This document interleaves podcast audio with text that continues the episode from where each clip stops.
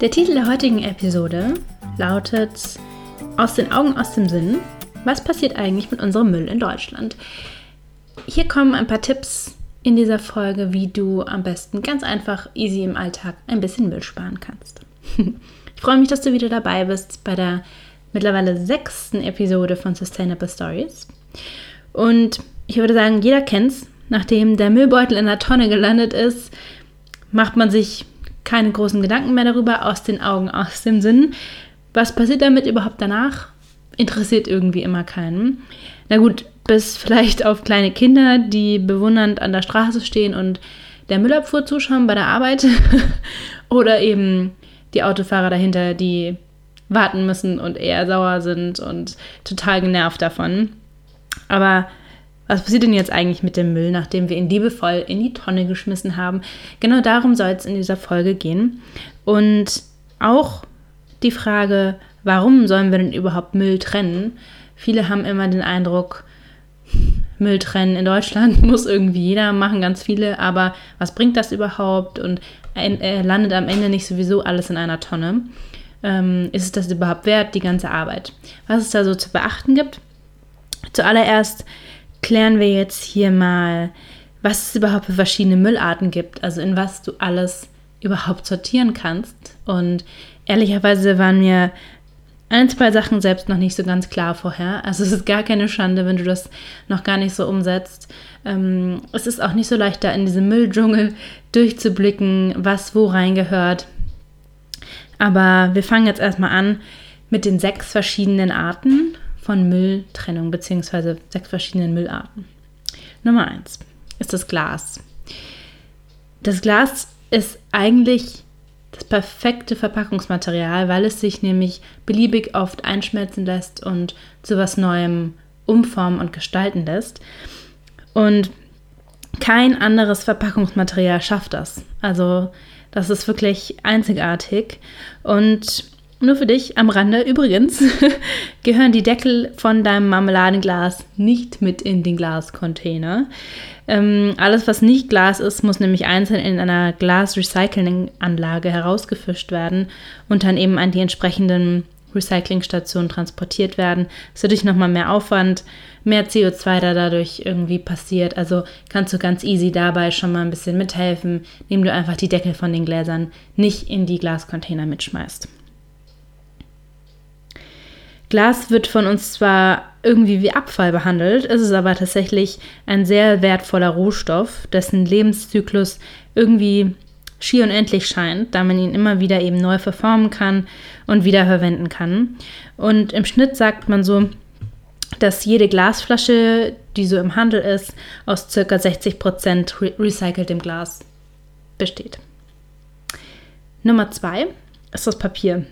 Das wundert euch jetzt wahrscheinlich nicht, aber ähm, ganz oft hören wir eher so Schlagzeilen von abgerodeten Regenwäldern und äh, gefällten Bäumen, die dafür irgendwie leiden müssen und damit irgendwie unser vermeintlich nie endender Durst nach frischem, weiß gebleichtem Papier gestillt werden kann.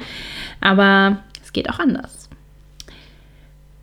Immer mehr Papierhersteller setzen auf Recyclingfasern und wenden sich eben somit aktiv von der Einmalnutzung des Rohstoffs und kritisch zu betrachtenden Bleichmitteln ab. Außerdem sind Qualität und Weißgrad des Recyclingpapiers mittlerweile so gut, dass es sich kaum von Frischfaserpapier unterscheidet. Du merkst es also eigentlich de facto überhaupt nicht. Durch den ähm, boomenden Onlinehandel muss man natürlich schon sagen, kannst du dir wahrscheinlich auch gut vorstellen, sind gerade braune Pappkartons total, also die Anzahl total explodiert. Und so schnell wird aus einem braunen Pappkarton jetzt kein weiches, äh, weißes Zeichenpapier mehr. Das ist schon klar, aber mittlerweile gibt es auch da immer mehr innovative Lösungen und viele Hersteller überlegen sich da immer mehr, um eben das in einem Kreislauf zu lassen und nicht zu verschrotten oder im Notfall zu verbrennen und neues Faserpapier gewinnen zu müssen. Das dritte ist der Elektromüll. Ähm, kaputte Haushaltsgeräte wie so ein alter Toaster zum Beispiel oder ein alter iPod, den du vielleicht noch hast, ein kaputtes Handy, das sich vielleicht eben nicht mehr verkaufen oder eben zu Geld machen lässt, ist eben keineswegs sind das Kandidaten für den Restmüll. Bitte, bitte nicht in den Restmüll schmeißen. Denken ganz viele, dass das in Ordnung ist. Elektroschrott muss eben auch zu Elektromüll entsorgt werden.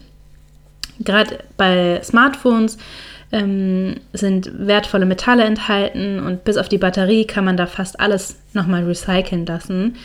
Also wäre das wirklich ähm, verschwendet, wenn das im Restmüll landen würde. Gerade bei Elektroschrott, der in den letzten Jahren immer mehr zugenommen hat, wird immer öfter eben die Kritik nach sinnvoller Entsorgung laut. Wo die kostbaren Wertstoffe am Ende landen und wer sie, wenn nötig, fachgerecht, fachgerecht verschrotten, ist weltweit oft unklar. Ein großer Teil landet eben gar nicht erst in den Elektroschrottdeponie, sondern eben im Restmüll oder ähnlichem. Und im schlimmsten Fall enden die Geräte bei dubiosen Händlern und finden ihren Weg auf afrikanische Deponien, wo das wertvolle Metall unter freiem Himmel in offenem Feuer verbrannt wird. Und da kannst du dir jetzt schon vorstellen, ohne da viel in der Materie drin zu sein. Das kann nicht gesund sein für die Anwohner dort, gerade für die arme Bevölkerung. Die bekommen das ungefiltert in ihrer Luft und atmen es ein.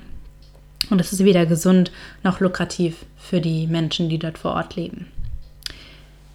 Das vierte ist das Plastik. Über Plastikmüll kann ich eine komplette eigene Podcast-Episodenreihe füllen, wahrscheinlich, weil es da so, so viel dazu zu sagen gibt. Und es auch wirklich ein Thema ist, was mir selbst sehr am Herzen liegt. Aber deswegen werde ich jetzt hier nur ganz kurz einen Überblick geben. Also das Plastikmüllproblem bzw. das Verpackungsproblem in Deutschland, aber auch weltweit ist eben so komplex und hat mittlerweile so krasse Ausnahme, Ausmaße angenommen, dass in mir manchmal da echt ein bisschen Panik hochkommt. Aber an dieser Stelle, wie gesagt, nur eine ganz kurze Zusammenfassung. Und zwar, laut dem Naturschutzbund Deutschland NABU landen jährlich 10 Millionen Tonnen Abfall in den Ozeanen. Und davon sind ca. 75 Prozent Kunststoffe. 75 Prozent.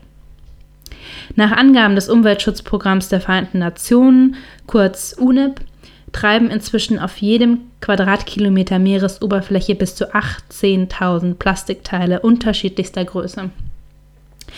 Doch was wir auf der Meeresoberfläche sehen, ist ironischerweise nur die Spitze des Eisbergs, weil eben mehr als 70 Prozent der Abfälle auf den Meeresboden sinken und deswegen sehen wir sie gar nicht erst und denken, das ist schon richtig krass, was wir da oben an der Meeresoberfläche sehen, aber was unten drunter ist, ist noch viel krasser. Plastik ist nämlich, das ist das große Problem, im Meer fast unvergänglich und es zersetzt sich eben nur extrem langsam durch Salzwasser und Sonne. Und in den meisten Fällen gibt es nach Jahren und Jahrzehnten, die es zur Verrottung braucht im Meer, äh, gibt es ganz viel Mikroplastik ab und genau das ist am Ende dann fast mit am schädlichsten.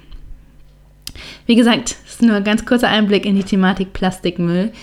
Darüber gibt es noch so, so viel mehr zu erzählen, weil es meiner Meinung nach eine der größten Bedrohungen ist für unsere Umwelt und für, uns, für unsere Ozeane. Aber hier in der Folge soll es jetzt einmal allgemein über Müll gehen.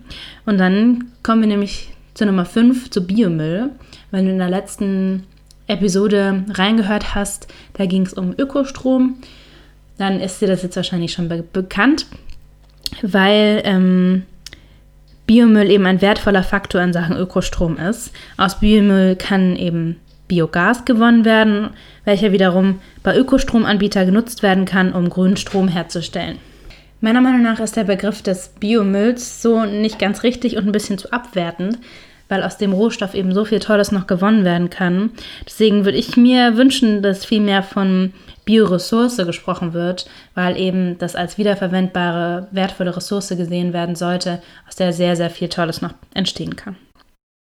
Nummer 6 und somit dann die letzte Art ist der Restmüll. Und das ist im Grunde quasi alles, was bisher noch kein Zuhause gefunden hat und nicht recycelt werden konnte in irgendeiner Art. Und ähm, deswegen kann ich mir gut vorstellen, dass da eben ganz, ganz viel drin landet, von dem irgendwie die meisten einfach nicht wissen, wozu sie es zuordnen sollen. Und der Restmüll ist wirklich tatsächlich der größte Anteil, obwohl es eigentlich nur der Rest vom Rest sein sollte. Aber ähm, vielen fehlt einfach die Möglichkeit, das zu trennen oder sie wissen es nicht genau. Deswegen ist es echt wichtig, weil der Restmüll wird nämlich am Ende verbrannt und das nennt sich dann thermische Verwertung, aus der dann wiederum Fernwärme entstehen kann. Aber es heißt nicht umsonst Restmüll, weil er eben nur der Rest vom Müll reinkommen soll und es wirklich eigentlich die letzte Anlaufstelle sein sollte. Wichtig ist eben nur zu verstehen, was es für Arten von Müll gibt, wie wichtig die Mülltrennung auch ist, was daraus auch Tolles entstehen kann, wie du mit deinem Mülltrennen ganz einfach dazu beitragen kannst, ähm, die Umwelt zu schonen, Ressourcen zu schonen und auch dazu beitragen zu können, dass äh, recycelt wird und dass es auch richtig recycelt werden kann und dass dadurch eben sehr viel Positives noch weiter entstehen kann. Deswegen finde ich eigentlich oft den Begriff Müll gar nicht so richtig. Ich würde gerne irgendwie was Neues einführen, sowas wie Ressourcenabfall oder Ressourcen, ja, Entsorgung, die dann eben, damit da so ein bisschen das Umdenken stattfindet, dass es eine wertvolle Ressource sein kann, nicht in allen Fällen, aber in vielen Fällen, aus denen nochmal was Tolles entstehen kann, mit der man sich auch echt in seinem Alltag bewusst auseinandersetzen kann und sollte, meiner Meinung nach, weil das total easy ist, in seinem Alltag, in der Wohnung das einzuführen, Müll zu trennen, und dadurch schon einen großen Beitrag leisten zu können zum Umweltschutz. Ich wollte hier an dieser Stelle einmal noch den Hinweis geben, dass auf dem Blog von Sustain Me ein Artikel online gegangen ist, auf dem ich dir insgesamt elf wertvolle Tipps gebe, wie du ganz easy im Alltag ein bisschen Müll reduzieren kannst. Und an dieser Stelle hier im Podcast werde ich nur auf fünf davon eingehen. Auch ganz einfach, meiner Meinung nach, ist Aufessen und Lebensmittelverschwendung ebenso möglichst gering halten ähm, indem du dir zum Beispiel einen Essensplan für die kommende Woche überlegst, hast du, kannst du viel gezielter einkaufen, kannst mehr Lebensmittel wiederverwerten für andere Gerichte zum Beispiel und äh, schmeißt am Ende der Woche einfach weniger Lebensmittel weg. Und so kannst du ganz einfach Lebensmittelverschwendung schon mal einfach gesagt reduzieren und verhindern. Das zweite, auch super easy, Leitungswasser trinken fies, was du machen kannst, ganz, ganz fies meiner Meinung nach, ist dir Wasserflaschen zu kaufen aus Einweg-Plastikflaschen. Das ist wirklich so ein bisschen. Also, ich will das jetzt nicht verteufeln, aber du brauchst das einfach nicht. Das ist einfach unnötiger Plastikmüll, den du da ähm, fabrizierst und der dadurch hergestellt wird und einfach nicht mehr wiederverwendet werden kann.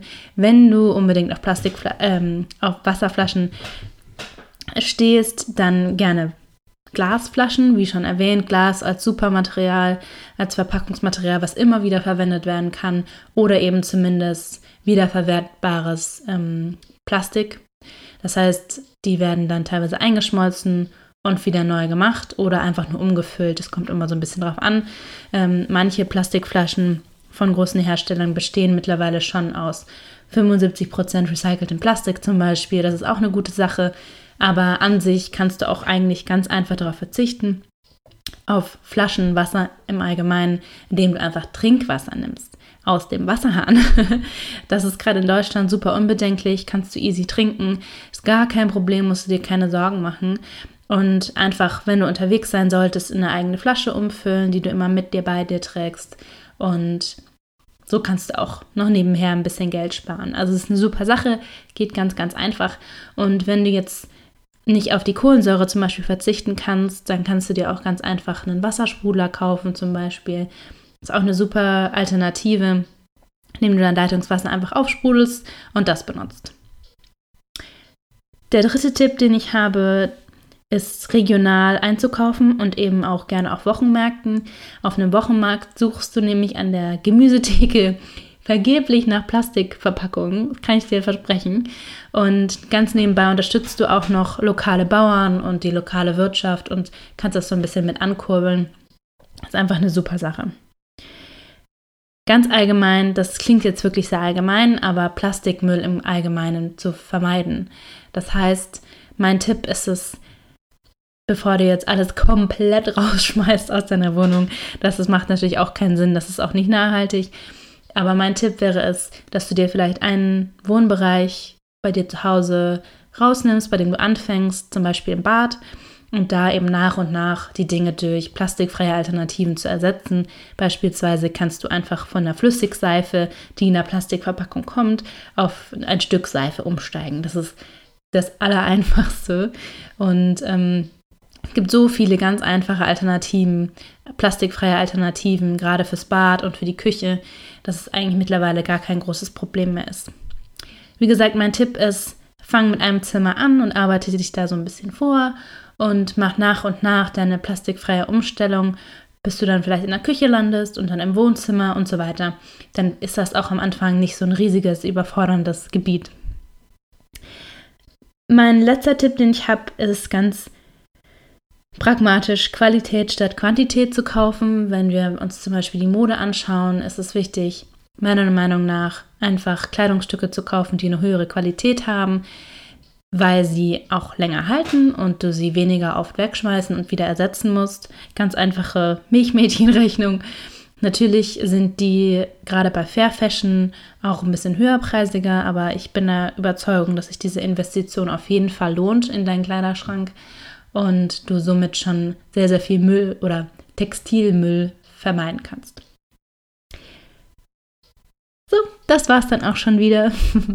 Ich habe noch einen kleinen Hinweis. Und zwar, falls du es noch nicht getan hast und falls du es auch noch nicht mitbekommen haben solltest vielleicht, kannst du dich jetzt in die exklusive Warteliste eintragen, die online auf sustainme.de äh, zur Verfügung steht, und zwar die Warteliste für mein Online-Kursprogramm.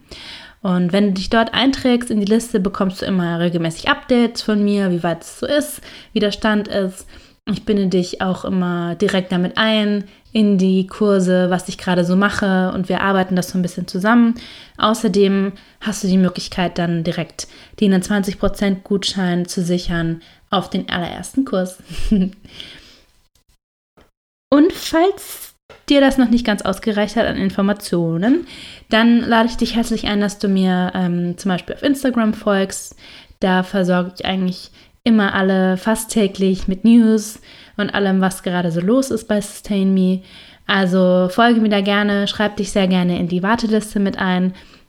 Und ich freue mich dann, dich in der nächsten Folge auch wieder begrüßen zu dürfen und wünsche dir noch eine ganz, ganz tolle und erfolgreiche Woche. Bis dahin. Tschüss.